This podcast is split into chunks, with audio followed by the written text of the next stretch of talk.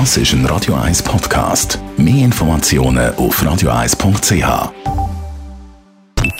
Die Morgenkolumne auf Radio 1 präsentiert vom Grand Casino Baden. Grand Casino Baden. Baden im Glück. Da hat es eine Studie gegeben, nach der Bewohner von Großstädten, ältere und besonders gut gebildete und linke und grüne besonders stark affektiv würden polarisieren. Die Aussage aus dieser Studie zu Deutschland und Europa hat während der nachrichtenarmen Sommerzeit in der Schweiz für viel Wirbel gesorgt, obwohl sich die Studie gar nicht auf die Schweiz bezieht. Aber was ist das, affektiv polarisiert? Das ist dann der Fall, wenn nicht nur abweichende Meinungen abgelehnt werden, sondern auch Menschen, die andere Ansichten äußern. Der Unterschied ist entscheidend. Schlussfolgerung von der Studie, dass ausgerechnet linke Städter und Hochbildete in dem negativen Sinn polarisieren, entspricht ganz und gar nicht den gängigen Stereotypen und schon gar nicht am Selbstverständnis von linken Städter und Hochbildeten. Kein Wunder sind die Ergebnisse der Betroffenen in Frage gestellt worden und für die Schweiz für ungültig erklärt. Andere wiederum verstehen die Studien als Absolution für die eigene behauptete Offenheit. Ich meine, man sollte die Studie ernster nehmen. Unterschiedliche Ansichten zu haben, ist wertvoll. Das ist Grundlage von spannenden Debatten und vom kollektiven Lernen. Der Wettbewerb um Überzeugungen und Lösungen ist das Fundament von einer offenen, liberalen Ordnung und von einer Demokratie.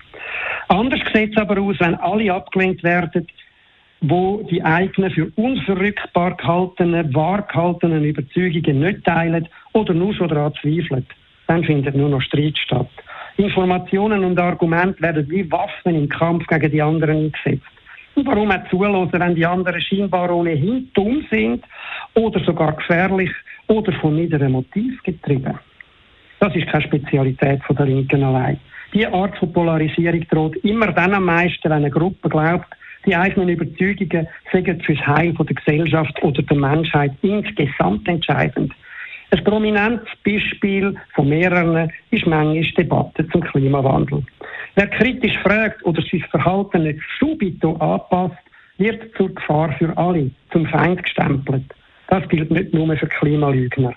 Wer von der Bedeutung von der eigenen Wahrheit derart überzeugt ist, sieht sich im Extremfall berechtigt, mit allen Mitteln gegen Ungläubige vorzugehen. Das kann im Extremfall schlimme Folgen haben, wie Geschichte leider immer wieder gezeigt hat.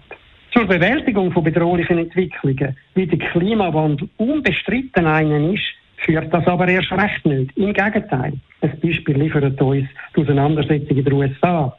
Die Abschottungen und Anfeindungen und der Rückzug in die eigenen Blasen verhindern Fortschritt bei berechtigten Zielen.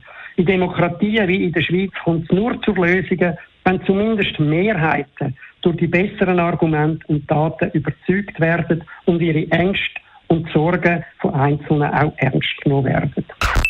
Die Morgenkolumne auf Radio 1. Zum Nachhören bei uns im Netz auf radio1.ch geht ihr einfach auf Podcast und das Das ist ein Radio 1 Podcast. Mehr Informationen auf radio1.ch.